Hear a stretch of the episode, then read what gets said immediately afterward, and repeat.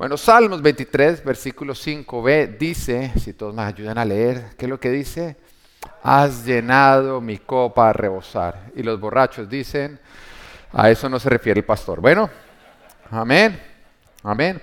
Bueno, eh, como saben, venimos estudiando Salmos 23 desde la perspectiva del pastor y la oveja. Sabemos que es un salmo que escribió el rey David y lo está escribiendo justamente poniéndose en una posición de una ovejita y hablando del cuidado de su pastor. Y entendiendo que ese mismo cuidado que una vez él le dio a la oveja desde la posición de pastor es el cuidado que Dios le da a él ahora David en la posición de oveja y lógicamente Dios en la posición de pastor. Y por eso justamente arranca diciendo, el Señor es mi pastor, nada me falta. Y ahí empieza a recorrer todo lo que es estar bajo el cuidado del buen pastor a lo largo del año. Así que la oveja ha logrado disfrutar de la guianza de su pastor a través de los valles, ha llegado a las altas mesas donde ha encontrado los buenos pastizales, las abundantes aguas y ha visto la protección de su pastor en contra de voltearse patas arriba. ¿Recuerdan esa prédica? Oiga, una de mis favoritas, entender qué es voltearse patas arriba. Si no estuviste, tenemos que la encuentres en nuestra página web o aplicación o diferentes maneras donde puedes ver todas nuestras prédicas pasadas. Amén. También vio como el pastor la protegió de los depredadores, de las moscas, wow, las moscas me impresionaron. ¿Pudieron almorzar bien hace ocho días después de esas fotos o no? Sí, espero que hayan pensado en esa mosquita si comieron carne. Amén. Entonces también la protegió de la sarna y de las peleas entre el rebaño. Pero el verano, al igual que todo, tiene que llegar a su fin. Y con el fin del verano llega el otoño donde empieza a enfriar, donde empezamos a ver ciertas tormentas de granizo y donde empiezan a caer los primeros copos de nieve. Así que la oveja es guiada de vuelta al rancho donde pasará el invierno. Y el otoño es una buena época para la oveja. A lo que me refiero es que no hay moscas, no hay insectos, no hay sarna, y además es la época donde mejor se encuentra en forma. Están bien gorditas, están bien fuertes, como resultado del abundante verano. Amén. En el otoño es donde están con mayor vitalidad. Y por eso el rey David justamente dice, has llenado mi copa a rebosar. En otras palabras, estuvo buena la comida que estuve comiendo a lo largo del verano. Estoy gordita, redondita, papachita. Ya sabemos que no es gordo, ¿no? Es inundado porque somos eh, composiciones agua, ¿no?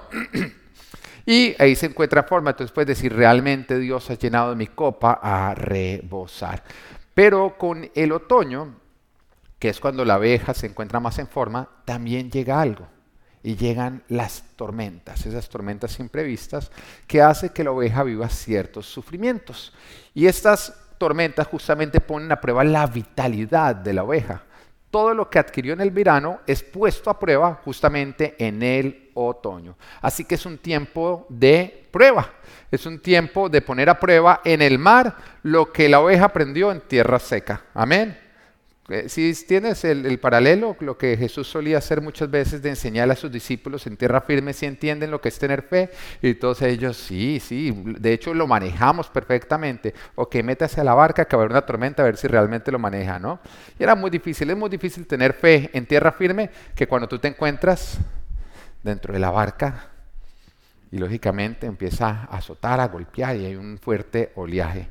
Y entiende, todo lo que Dios te enseña en tierra firme es para que lo pongas en práctica cuando estás en una tormenta. Lo que pasa es que suele olvidársenos, ¿no? Cuando ocurre. Pero es ahí donde lo tenemos que poner a prueba. Y ahí justamente en la tormenta entra otro significado de has llenado mi copa a rebosar. ¿Por qué? Porque cuando la oveja se encuentra en las tormentas, pasa por las tormentas, ellas empiezan a enfriar y empiezan a morirse de frío. Y cuando están así bien muriéndose de frío, entonces el pastor aparece y comparte su vino para ayudarla a entrar en calor. Y cuando la oveja bebe el vino del pastor, se logra ver un cambio en ella. Pasa de estar titiriteando a mover su cola de felicidad, mostrando la emoción al sentir cómo el vino empieza a recorrer todo su cuerpo y la va calentando poco a poco.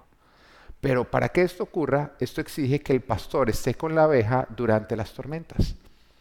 El, el, pastor no puede estar acampando en otro lugar, tiene que estar alrededor de sus ovejas, listo para actuar rápidamente cuando aparece la primera señal de que alguna de las ovejas se está muriendo de frío.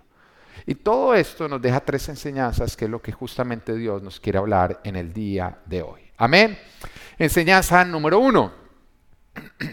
En nuestra vida, como hijos de Dios, sí hay tormentas.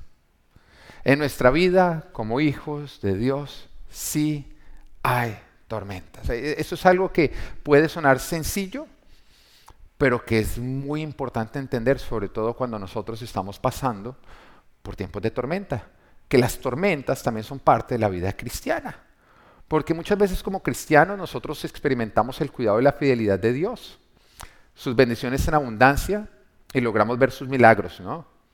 Y todas las diferentes maneras a través de las cuales Dios nos dice, yo soy tu pastor y tú eres mi propiedad. Además recuerda que si somos la propiedad de Él, somos su problema. Amén. Dile, yo soy propiedad de Dios, por lo tanto yo soy problema de Dios. Qué rico saber eso, ¿no es cierto? Pero el ver todo esto muchas veces nos hace creer equivocadamente que no existen tormentas en la vida cristiana, que todo será perfecto. Y por esta razón, cuando pasamos por tormentas, creemos que Dios está lejos, que nos ha abandonado o que está furioso, porque muchas veces hay varios que cuando pasan por una tormenta empiezan, no, esto es porque la otra vez yo no fui querido al saludar a esta persona. empiezan a buscar como, ¿por qué Dios? ¿Cuándo fue que se enojó para permitir que le llegara la tormenta? ¿no? Hay muchos que creen que siempre que ven tormentas es porque Dios los está castigando o porque Dios les ha fallado, o porque se han perdido. Y eso es porque el diablo justamente en tiempo de, tormentas quiere hacerte sentir culpable. Porque cuando tú te sientes culpable, tú te sientes lejos de Dios. La culpa te hace sentir lejos de Dios. Jamás la culpa va a ser algo que el Espíritu Santo de Dios va a provocar en ti. No, la palabra nos dice que el Espíritu Santo de Dios nos produce a nosotros es que una convicción de pecado que es completamente diferente, porque la culpa te hace sentir que no te puedes acercar a Dios y que Dios no se quiere acercar a ti. En cambio, la convicción de pecado lo que hace es que nos convence de la necesidad que tenemos cada uno de nosotros de Dios y que por lo tanto debemos alejarnos de nuestro pecado. La culpa te aleja de Dios, por lo tanto es del diablo. El Espíritu Santo de Dios siempre te invita a ir de vuelta a Dios. Las tormentas no ocurren porque Dios está bravo contigo. Simplemente son parte de la vida cristiana. Y yo creo que por esta razón era que a Jesús le gustaba meter tanto a sus discípulos en tormentas, porque es como que tormenta que había, tormenta que Jesús se le ocurría la idea de meterse dentro de la barca con ellos. Porque era una manera como de hacerlos aterrizar. Entendamos que todos ellos estaban viviendo en lo sobrenatural, constantemente veían como Jesús hacía milagros a diario, había escasez de panes y pescados, multiplicaba, había personas muertas, las resucitaba, aparecían ceguitos, los ponía a ver, hacían cojo, los ponía a saltar, se enfermaban las suegras, las sanaba. Algunos dirían que eso no era un milagro, pero bueno. Pero el hecho de que ellos estuvieran viviendo en todo esto sobrenatural, muchas veces los podía hacer alejarse de la realidad y crearse falsas expectativas. Y con las tormentas era como que el Señor les rompía eh, eh, el, el balón que se les armaba. Y los hacía caer en expectativas correctas. Les dejaba entender que habrá problemas, que como cristianos enfrentaremos retos y que nuestra vida no será perfecta. Porque la expectativa de lo perfecto nos hace vivir frustrados cuando vemos lo imperfecto. Y quiero que entiendas lo profundo que es esto. La expectativa de lo perfecto nos hace vivir frustrados cuando nosotros nos damos cuenta de que algo es imperfecto. Cuando tú entras en algo, en una relación, en un trabajo, en lo que sea, con expectativas de que como viene de Dios va a ser perfecto, en el momento en el que tú encuentras los defectos que todo tiene, porque tú también los tienes, entonces tú eres frustrado. Y lo más triste es que, es que eso nos lleva a desvalorar lo que hemos obtenido, a no luchar y a no hacerlo crecer, sino más bien a desecharlo. Y por eso hay muchos que andan celebrando, Dios me dio esto, Dios me dio esto, y al ratico uno, ¿qué pasó? No, no era del diablo, era del diablo. Simplemente porque lograron identificar lo imperfecto.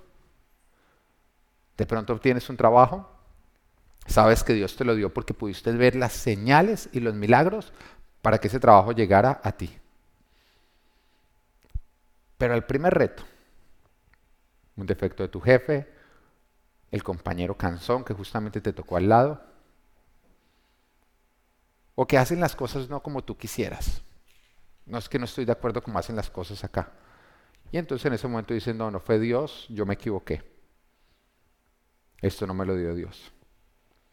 Nos casamos y porque Dios nos dio a nuestra pareja, entonces creemos que va a ser perfecto, ¿no? Porque a veces creemos que ayuda idónea es ayuda perfecta. No, es que yo soy la idónea de él. Idónea, no perfecta. ¿Entiendes? Y también el hombre, ¿no? Idóneo, no perfecto. Pero como creemos que Dios nos dio, sabemos que Dios nos dio nuestro cónyuge, entonces desde la primera pelea, el primer reto, me equivoqué, el diablo me lo entregó. Y en vez de besar el sapo y se convirtiera en príncipe, besaste el príncipe y se te convirtió el sapo. Pero, pero mira lo absurdo, mira lo absurdo, te casas sabiendo que Dios te entregó a la pareja, entonces andas feliz, pero primera pelea, que normalmente ocurre en la luna de miel. Amén. ¿Mm? ¿Qué? Para eso es la luna de miel, exactamente. Y entonces en ese momento no, me equivoqué. Es que yo creo que me equivoqué. ¿Tú sabes cuántas veces como pastores nos vienen a decir ante las... Yo creo que me equivoqué al casarme. Yo creo que me apresuré, yo creo que no era. Pero bueno, voy a ser sincero, yo también lo dije en algún momento. Cuando nos casamos con mi esposa y al principio empezamos a tener tantas peleas. Porque creíamos que de pronto las expectativas eran, si Dios nos unió es porque esto va a ser perfecto. Recuerdo de hecho una oportunidad, nuestro primer matrimonio, el que nos invitaron siendo novios, ¿no? Llevábamos 15 días de novios, entonces andábamos, todas las señales se habían dado de que Dios quería que estuviéramos juntos. Y nos vamos al primer matrimonio que nos invitan, entonces vamos a bailar, y cuando vamos a bailar resulta que no cachamos bailando. O sea, si yo bailaba con otra persona, perfecto. Si ella bailaba con otra persona, perfecto. Pero íbamos los dos a cachar y no cachábamos. Como algo está mal. Y recuerdo a mi esposa que ese día se aburrió, se entristeció, empezó a llorar. Entonces yo voy y le digo, ¿qué, pasa? Pues es que eso debe significar algo. ¿Cómo vamos a hacer el perfecto el uno para el otro si no podemos bailar? Y en ese momento yo la miré y le dije, tenemos toda la vida para aprender. Idóneo no significa que ya está hecho. Idóneo significa que es un buen terreno para hacer. Ahora tendremos que construir esta área de nuestras vidas. Y lo imperfecto no está para decirte que no viene de Dios, está para decirte que lo debes trabajar para que sea una bendición, que necesita tu trabajo. Y hay muchos que andan frustrados creyendo que se equivocaron en su matrimonio simplemente porque pelean. Pero mira, mira, mira, lo absurdo.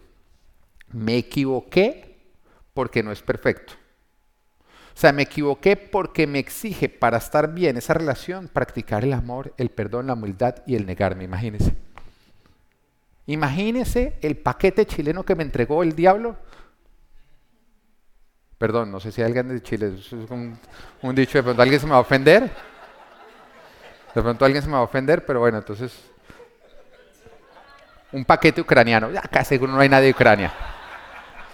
De Ucrania, y si hay alguien de Ucrania, mejor dicho, así estoy de mala, ¿listo?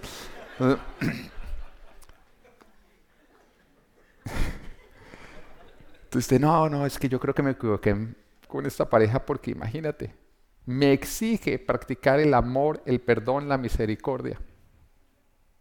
Siete veces al día. O sea, ¿crees que es del diablo porque te exige practicar la palabra de Dios para que dé fruto?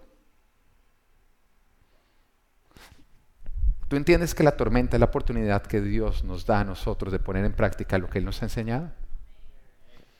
Y que nuestro matrimonio debe ser la oportunidad que Dios nos da para poner en práctica su palabra. Hay, algo que yo no quiero que me ocurra nunca. Y yo le pido a Dios que así no sea. Porque de verdad yo creo que sería el peor fracaso de mi vida. Que acá arriba me admiren y en mi casa no me admiren. Que ustedes digan, tremendo pastor, pero que mi esposa y mis hijos dijeran, no, un pésimo hombre de Dios. Eso es algo que a mí yo le siento pavor. Y creo que es una de las razones por las cuales a mí me gusta contar mis defectos acá. Porque creo que lo que más nos hace llegar a vivir una hipocresía es mantener máscaras.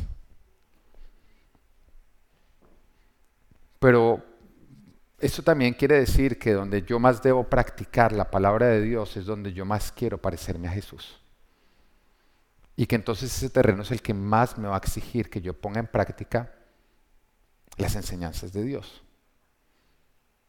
Y yo creo que donde más, más, más debemos ser exigidos es con nuestras esposas y con nuestros hijos, en nuestros hogares. Es que tú dices, no, es que en mis hogares, en mi hogar hay tormentas. Claro, porque es donde Dios quiere que tú pongas en práctica todo lo que estás aprendiendo en tierra firme. Acá es fácil. ¿Cómo vas a pecar si solamente puedes escuchar? Difícil es cuando puedes hablar allá afuera o no. ¿Mm? Pero Dios quiere que tú pongas en práctica todo lo que Él te está enseñando, arrancando desde tu familia. Y por lo tanto ahí vamos a ver tormentas. Ahora, con tormentas no quiero que pienses ollas volando o alguna cosa así, sino cambios climáticos, ¿no? Porque a eso nos pasa, ¿no? El chiste que hacía reír ayer, hoy, hoy me toca pedir perdón por lo que ayer se rieron. Ahora, cuando te pase eso, yo quiero que sepas que habemos otros hombres en otras partes del mundo que estamos viviendo lo mismo. Llénate de valor. ¿Qué hacemos? Tienen sus cambios emocionales. De los hombres no puedo decir nada porque nosotros somos perfectos, pero Porque se ríen las mujeres. ¿Qué tal? ¿Qué tal? La Biblia tiene el propósito de equiparnos para ser productivos en un mundo imperfecto. Poner a dar fruto algo que es imperfecto. Mira lo hermoso de la Biblia.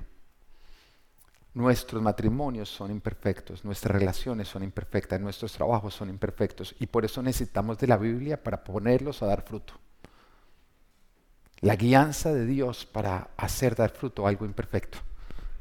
Y ahí está lo hermoso, que nosotros dependemos del Señor.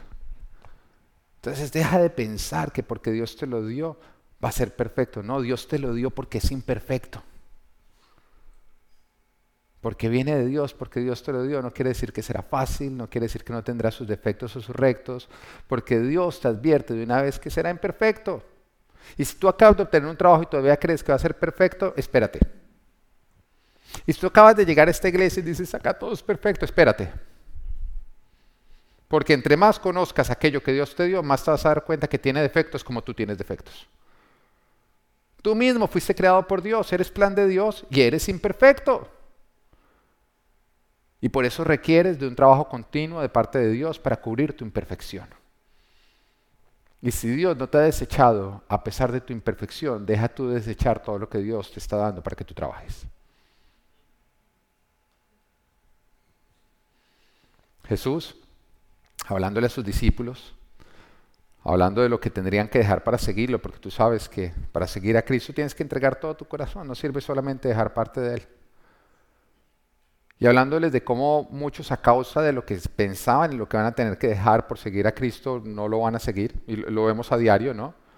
Yo recuerdo compartiéndole a mis amigos cuando cuando yo me convertí al cristianismo y ellos decían, no, no, pero es que si no mete ahí uno no puede tomar, tener sexo. Siempre pensaban en lo que no podían, no podían, no podían, lo que tenían que dejar. Siempre ha sido acerca de eso. Entonces Jesús acá les está hablando de cómo para seguirlo a Él muchos tendrían que dejar ciertas cosas que son valiosas en el mundo, pero que no son valiosas comparado a lo que nosotros adquirimos en Cristo. Y entonces Pedro preguntó diciendo, ¿y nosotros que nosotros que lo hemos dejado todo qué?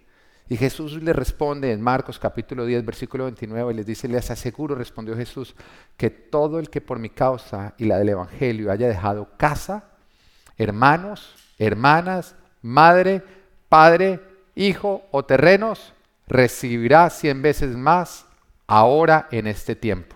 Y frena ahí. ¿Suena chévere o no? Todo lo que tú dejaste por Cristo, Cristo te lo va a dar multiplicado. Y en esta tierra, estamos hablando que en esta tierra lo vamos a poder llegar a disfrutar. Y todo el que ha dejado algo por Cristo sabe que Cristo lo cumple. Sí, yo dejé unos amigotes por Cristo, pero ahora tengo amigos de verdad. Gente que realmente hace por mí cosas que alguien en el mundo no hubiera hecho. Ustedes, yo he visto a la iglesia hacer por mí cosas que yo digo, wow, increíble.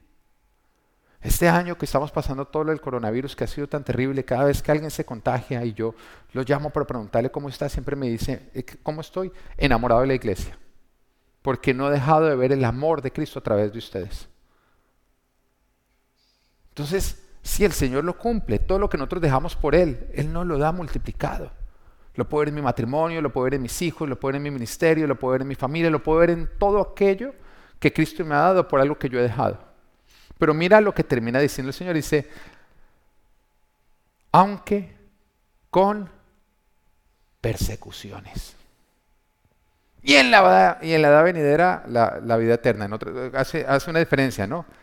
Todo lo que tú recibas en esta tierra va a tener sus persecuciones.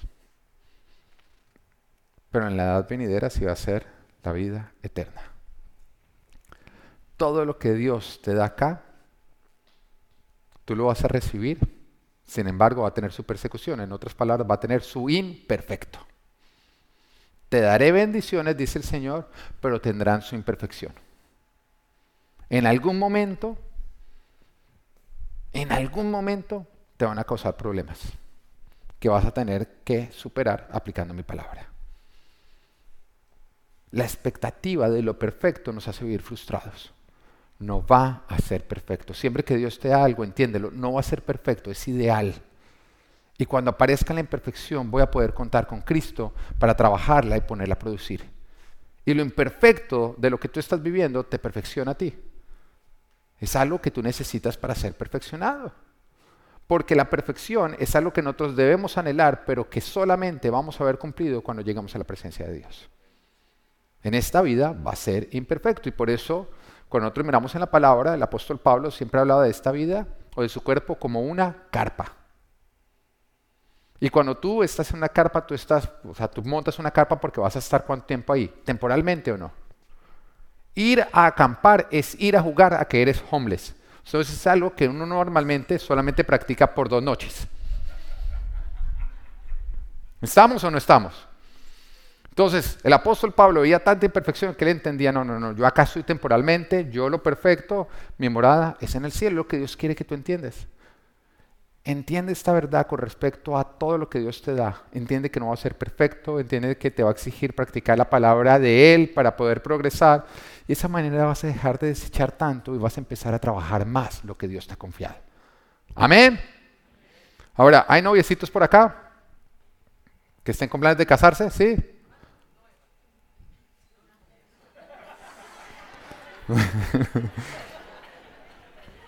Gracias por la aclaración. Si hay noviecitos ahí, ¿dónde hay noviecitos? Bueno, nuevos también. ¿Dónde hay nuevos? Nuevos buscando novia. No, mentiras, eso no. A los nuevos les digo, esta iglesia es hermosa, pero no es perfecta. Pero si seguimos a un Dios perfecto. Entonces ahí va tu respuesta. A los novios les digo, mira, mira tu novia. Tan linda, tan perfecta que se ve, ¿no? Espera que yo diga que hasta que las muertes los separe y ahí mismo empieza. No, mentiras, mentiras, mentiras.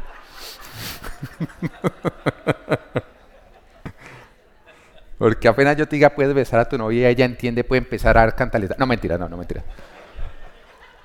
A veces me gusta molestar a las mujeres, ¿qué puede decir? Porque son tan perfectas que es una manera. Bueno, listo ya. No va a ser perfecto. Van a pelear, van a tenerse que reconciliar, cuando eran novios y se ponían bravos, decías, estoy brava, y te podías ir a tu casa, ahora vas a decir, estoy brava, y te toca voltearte, darle la espalda. Te va a exigir. Y cuando vivas estos retos, no pienses que te equivocaste, simplemente pienses que Dios quiere que practiques su palabra para poderlo poner a dar fruto. ¿Los que llevan harto tiempo casados están de acuerdo o no? Amén. Bueno, punto número dos. Jesús está con nosotros cuando estamos en medio de la tormenta. Esta es la otra verdad que tú tienes que entender. ¿Recuerdas como el pastor no se puede ir a acampar a otro lugar, sino que tiene que estar pendiente de sus ovejas para reaccionar rápidamente? Bueno, Jesús tampoco te dice, bueno, eche para la tormenta que yo me voy a ir a acampar a otro lugar. No, Él está contigo. Cuando la oveja logra ver que la tormenta empieza a enfriar, puede tener la confianza de que su pastor no está en la casa, bajo las cobijas, viendo Netflix y comiendo pizza. No, el pastor está con ellas, poniendo su mirada en cada una, que no se vayan a congelar y listo ante la primera señal para entrar a hacerla o para ayudarla a hacer entrar en calor. Y otra de las razones por las cuales yo creo que Jesús metía a sus discípulos en la tormenta era para edificar la fe de ellos para que fuera una fe verdadera. Una fe que no, una fe verdadera es una fe que confía en lo que no entiende. Es una fe que se siente seguro a pesar de no tener el control, que cree a pesar de no ver y que espera a pesar de no haber recibido. Eso es una fe verdadera, ¿no? No la fe del mundo, porque el mundo confía y tiene seguridad en lo que entiende, en lo que ve, en lo que tiene y en lo que controla. ¿Te das cuenta de la lucha que hay dentro de nosotros? A veces, en vez de caminar por la fe de Cristo, caminamos por la fe del mundo. Y Jesús nos dice en su palabra en Juan 14, 27, Juan 14, 27, la otra, Juan 14, 17, la paz les dejo, mi paz les doy. Yo no se la doy a ustedes como la da el mundo. No se angustien ni se acobarden. ¿Tú te das cuenta que Jesús nos dice que la paz que Él nos deja es una paz diferente a la que nos da el mundo? Porque el mundo te da una paz o tú sientes una paz en aquello que tú entiendes, ves, tienes y controlas. Esa es la paz del mundo. Y por eso la persona sin Cristo se siente en paz cuando tiene mucho dinero, porque es una manera como de que él siente que tiene el control de todo problema. Y por eso creen los que no tienen fe que con dinero ya podrían resolver sus vidas. Porque si yo tuviera la capacidad de yo mismo resolver todo, pero la fe que Dios quiere de nosotros no es una fe en la cual tú puedes resolver todos los problemas que enfrentas, sino en la cual tú dependes de Él y lo encuentras en él, a Él cada vez que tienes un problema. El Padre nuestro dice, dame el pan del resto del año. Pero es lo que a muchos les gustaría orar o no. ¿Ah? ¿Qué te vas a poner a dármelo todos los días? Más bien dime una de los próximos 10 años. Porque cuando vemos el suministro de 10 años, en ese momento nos sentimos seguros. Pero cuando vamos y recibimos el pan de hoy, nos vamos pensando, no a disfrutar, sino a, ¿y qué tal que mañana no me lo dé? Pero la fe que Dios quiere desarrollar en nosotros es una fe de dependencia. Te dio pan hoy, confía en que te lo va a dar mañana. Hay muchos que nos están metiendo donde Dios los está llamando a meterse por miedo a que Dios deje de darles mañana lo que ya tienen hoy. ¿Les puedo contar algo y que no salga de nosotros? ¿Ustedes pueden guardar un secreto o no? ¿Sí? Miren, no puede salir de nosotros 500 por nada. Miren, cuando la semana, hace dos meses atrás hicimos acá la asociación de pastores, invitamos a todos los pastores de la ciudad que vinieran a conocer acá nuestro templo. Nosotros somos una iglesia que tenemos siete años. Mire el templo que Dios nos ha dado. Le voy a contar algo por si usted no sabe. Esto es algo que yo no conozco a nadie que le haya pasado. Espero que eso sea para darle gloria a Dios, ¿no? Porque acá ningún hombre se puede dar la gloria a sí mismo. ¿Mm? Pero cuando estábamos acá, un pastor tomó el micrófono y dijo, esto que le ocurrió a él, ustedes tienen que entender que Dios no tiene favoritos. Lo dijo así. Y, es algo que yo sé, porque en la palabra de Dios Él lo aclara que no tiene favoritos. Pero estando yo ahí abajo y viendo lo que estaba ocurriendo, yo le hice una pregunta a Dios y le dije, ¿por qué? ¿Por qué nos lo diste? ¿Y sabe lo que Dios me dijo? Te lo di porque tú me creíste. Porque cuando te dije que compraran un templo, tú tuviste miedo. Pero el miedo no evitó que tú fueras a comprar el templo.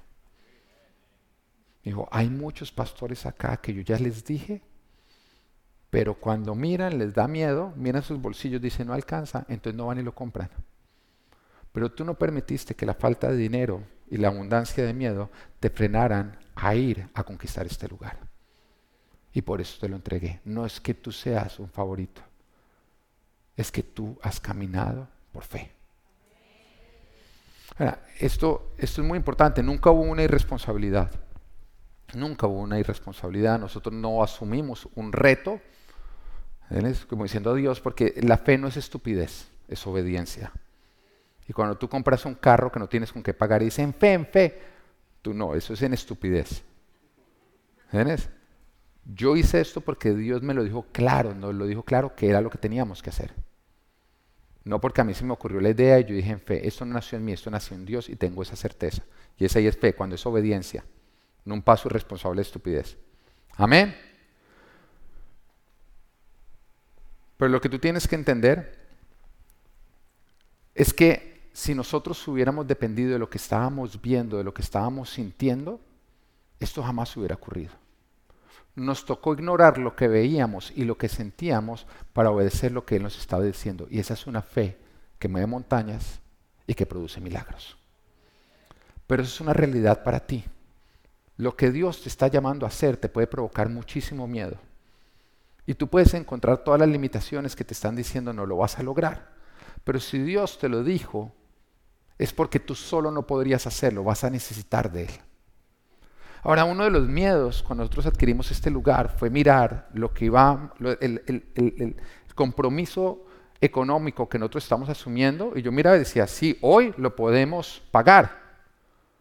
Pero ¿qué pasa si llega a ocurrir algo? ¿Qué pasa si la gente deja de venir a la iglesia? ¿Qué pasa si la gente deja de diezmar? ¿Qué pasa? ¿Qué pasa si a futuro, no? En otras palabras, en ese momento es como Dios, yo me quiero meter, pero ¿será que me podría dar una provisión de 50 años por adelantado para yo saber que la fidelidad que estoy viendo hoy la voy a ver mañana? Y Dios dice, no, el pan de hoy te lo doy hoy. Y confía en que el pan de mañana te lo daré mañana. Una dependencia a diario. Él quiere desarrollar de nosotros. Porque el mundo, el mundo no es dame el pan de cada día, el mundo es dame el pan del resto de la vida. Para que yo me sienta seguro para que yo me sienta tranquilo. Así que viene una pregunta, ¿dónde vienes encontrando tu paz? ¿En la ausencia de tormentas? ¿Necesitas que todo esté bien? ¿Necesitas tener el dinero? ¿Necesitas que todo sea perfecto? ¿O logras encontrar la paz en Dios? Y aún cuando estás pasando por tormentas, cuando las cosas no están del todo bien, cuando hay necesidad, logras tener paz porque sabes que aunque las circunstancias no son perfectas, Dios sí lo es. Y Él es fiel. La seguridad del cristiano no puede estar en la ausencia de tormentas, sino en la presencia de Dios. La seguridad del cristiano no puede estar en la ausencia de tormentas, sino en la presencia de Dios. Entonces deja de buscar una vida sin tormentas, empieza a buscar una vida con Dios. Es lo que necesitas. Porque tu fe no puede estar en que no habrán tormentas, sino en que Dios estará presente, aun cuando las tormentas vengan. Juan 10:33 nos dice, yo les he dicho estas cosas para que en mí haya paz. En este mundo afrontarán aflicciones, pero anímense, yo he vencido al mundo. Todos conocemos la historia, espero que así sea, de una oportunidad en que Jesús le dice a sus discípulos, montémonos en la barca vayamos al otro lado.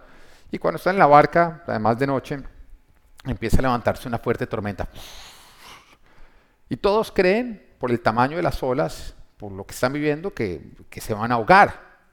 Y cuando se voltean a mirar a Jesús, resulta que Jesús está durmiendo. En otras palabras, estaba haciendo algo diferente a lo que ellos estaban haciendo. Todos ellos estaban gritando como locas mientras que Jesús dormía. ¿Mm? Entonces eso a ellos los desconcertó. ¿Por qué no está gritando como loca como nosotros? Porque está dormido. Porque está durmiendo. Y de hecho lo despertaron dándole cantaleta, diciéndole, mire que nos vamos a ahogar, eso no le importa, está ahí durmiendo. Ah, yo te pregunto algo, si se volteaba la barca, si se hundía, ¿quién es el primero que se ahogaba, el dormido o el despierto? ¿Mm? Pero uno, cuando mira toda esta escena, uno dice, ¿por qué Mientras que los discípulos estaban asustados, Jesús lograba tener la paz para estar dormido. Porque algo que tú necesitas para dormir tranquilo es paz. Muy sencillo, porque los discípulos tenían puesta su mirada en la tormenta, mientras Jesús tenía puesta su mirada en el Padre. Y hoy el Señor te dice, ¿a quién vienes mirando? Amén. Punto número tres. Jesús es quien nos hace entrar en calor cuando nos encontramos en la tormenta.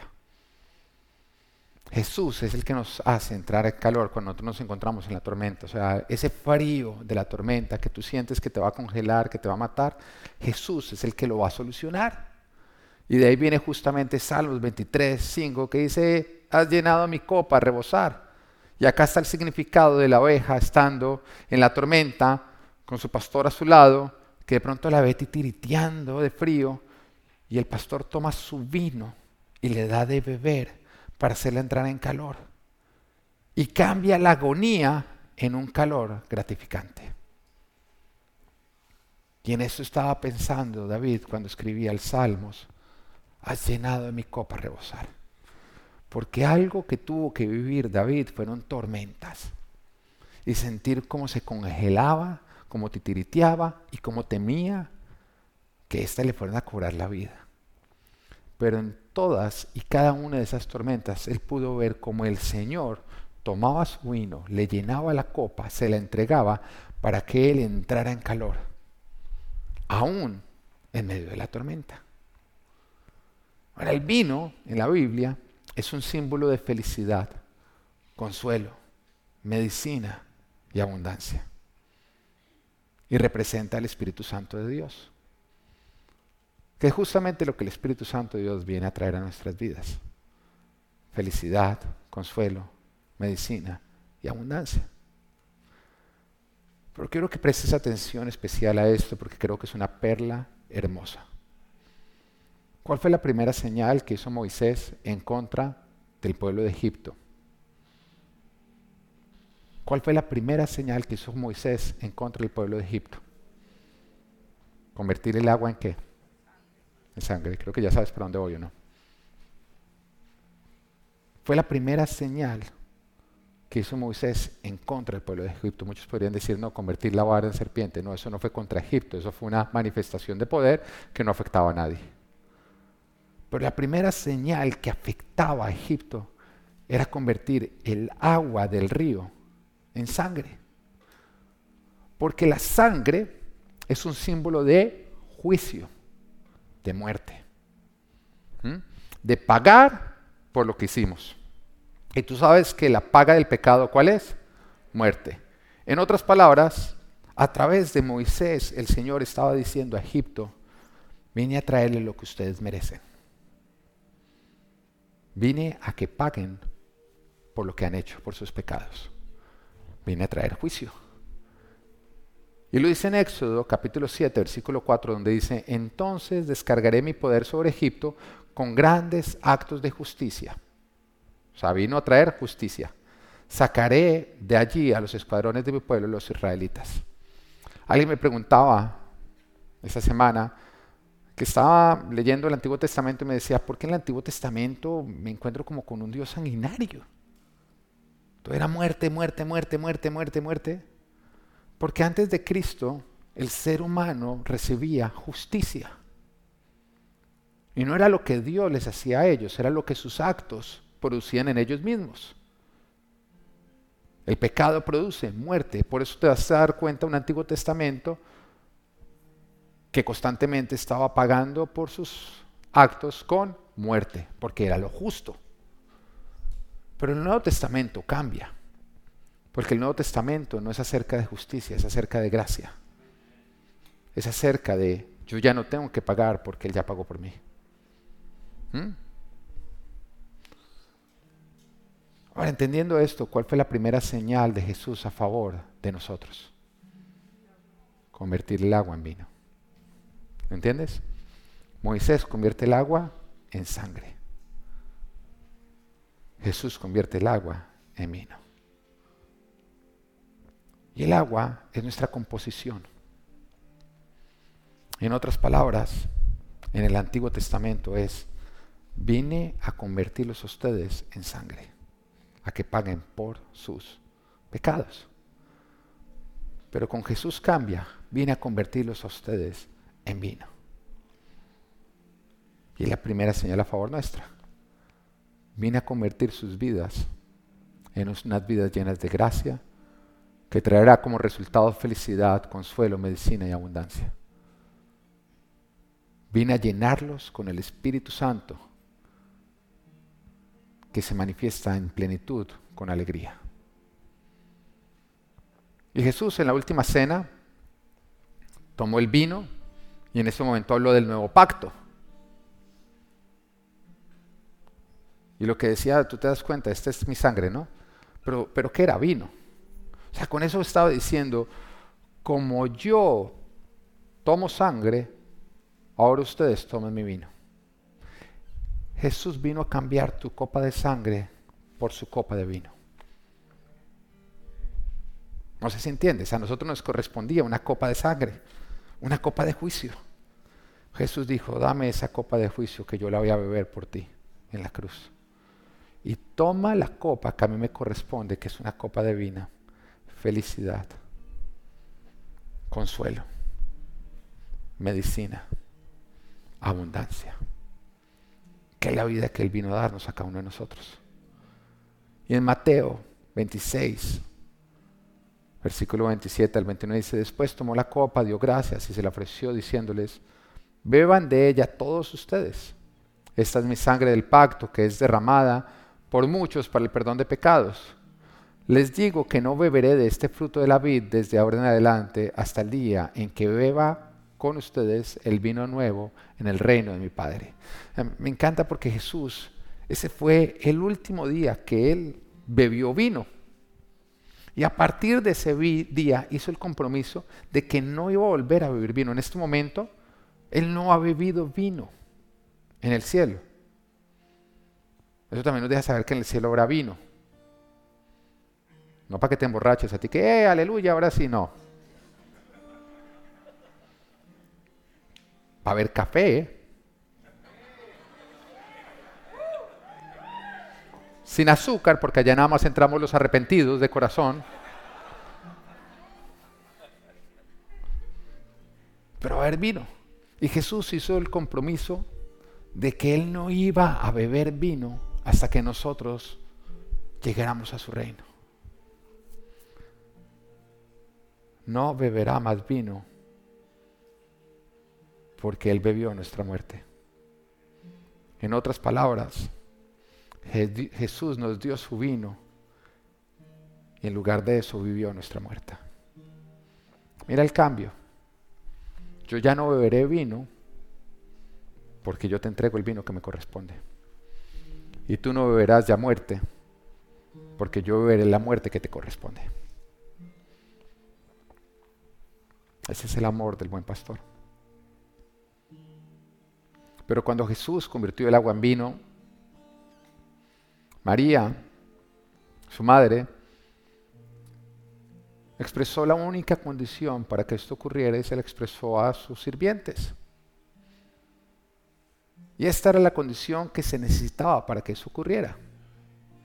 Y en Juan 2.5 lo dice, su madre dijo a los sirvientes, hagan lo que Él les ordene.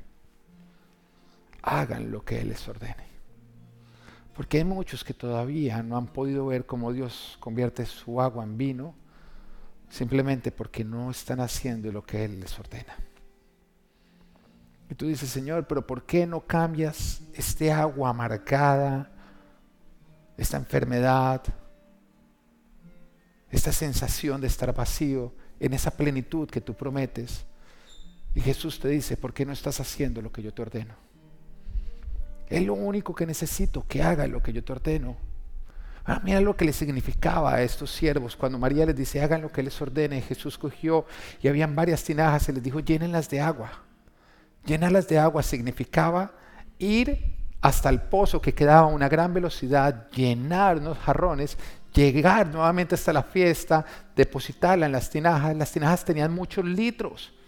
Eso significaba otra vez, vuelva a ir hasta el pozo, vuelva otra vez y recoja, vuelva otra vez y llene. Pero nos dice que cuando todas estaban llenas, Jesús convirtió el agua en vino. ¿Qué hubiera pasado si ellos nada más hubieran ido una vez al pozo? ¿Qué hubiera pasado si en vez de llenar las tinajas las hubieran llenado hasta la mitad? ¿Qué hubiera pasado si ellos no hubieran obedecido y nunca hubieran ido por agua? Jamás habrían visto el milagro. Y hoy el Señor te dice, vas a ver el milagro cuando llenes las tinajas. No hasta la mitad, sino hasta el tope. Cuando en tu vida vivas para obedecer, no a medias, sino completamente. Porque solamente convertir el agua en vino cuando tu tinaja no esté en la mitad, sino esté llena. Porque más te valdría ser frío o caliente que tibio, te dice el Señor. Porque los tibios son vomitados de mi boca. Los tibios no logran disfrutar de la plenitud. Y algo que constantemente el Señor Jesús a nosotros nos advierte es que toca seguirlo con todo nuestro corazón, no con tibieza. Y mientras que tú sigas viviendo el seguir a Cristo con tibieza, no vas a poder disfrutar de la abundancia que Él tiene para ti.